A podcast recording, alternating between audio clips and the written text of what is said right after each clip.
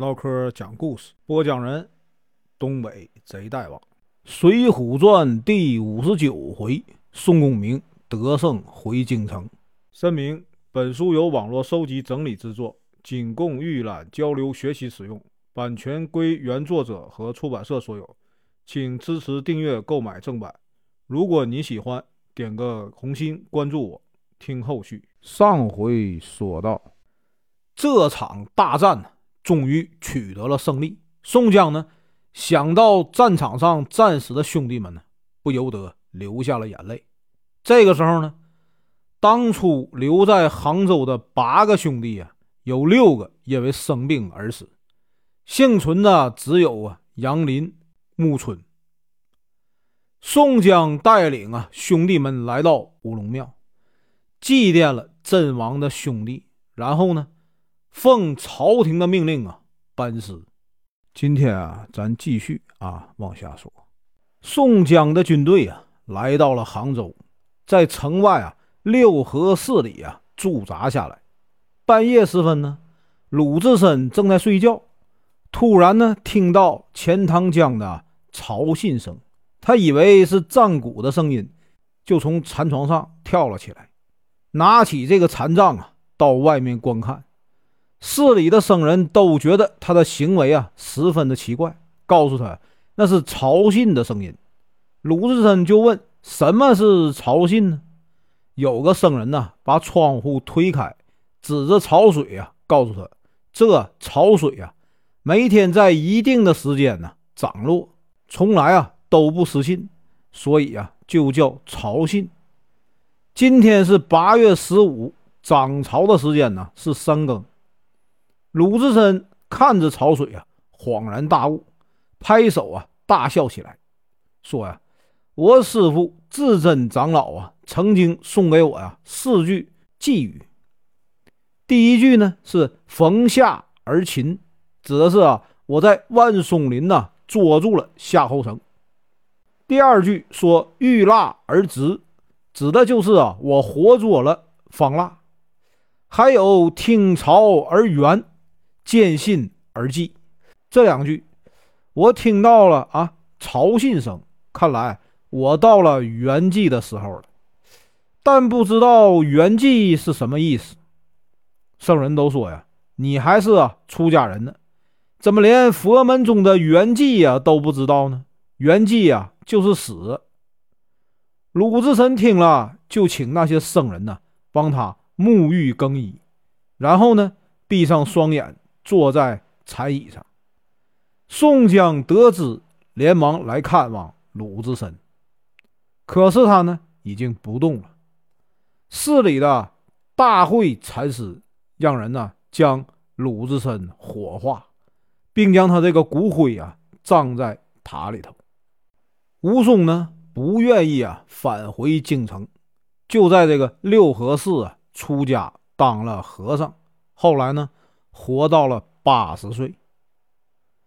宋江的军队正准备启程啊返回京城，突然呢林冲啊中了风瘫病，杨雄却因为背上生了毒疮而死。石迁呢得了脚长沙。也去世了。这个时候呢，有人来报告说杨志啊死在丹徒县。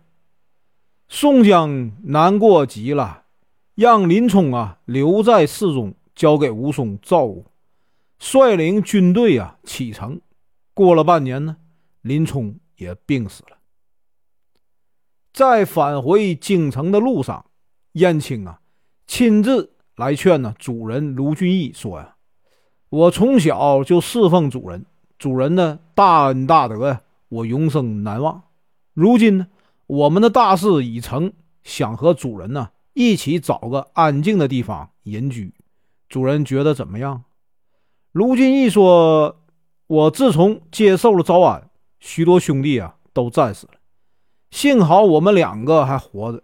如今呢，正好啊要衣锦还乡了。”怎么能在这时候隐退？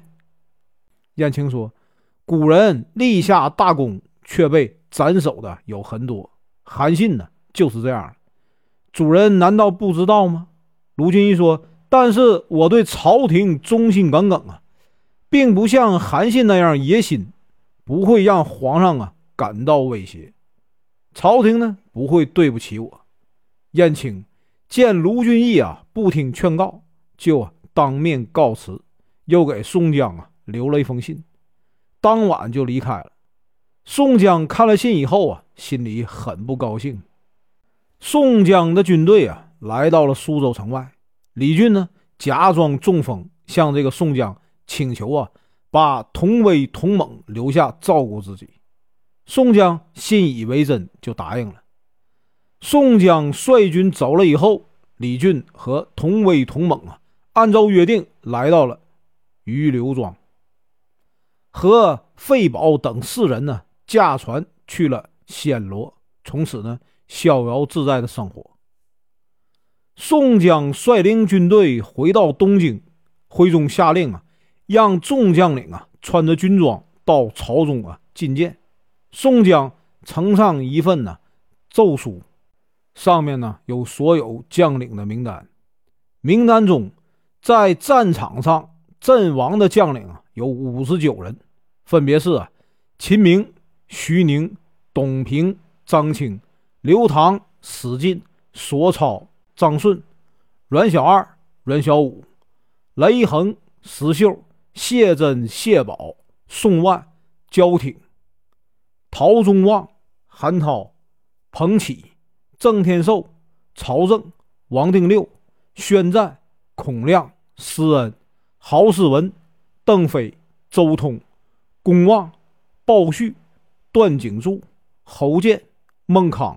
王英、扈三娘、项冲、李衮、燕顺、马林、单廷贵、魏定国、吕方、郭盛、欧鹏、陈达、杨春、玉宝士、李忠、薛勇、李云、石勇、杜迁、丁德孙、周渊、李立、汤龙、蔡福、张清、孙二娘，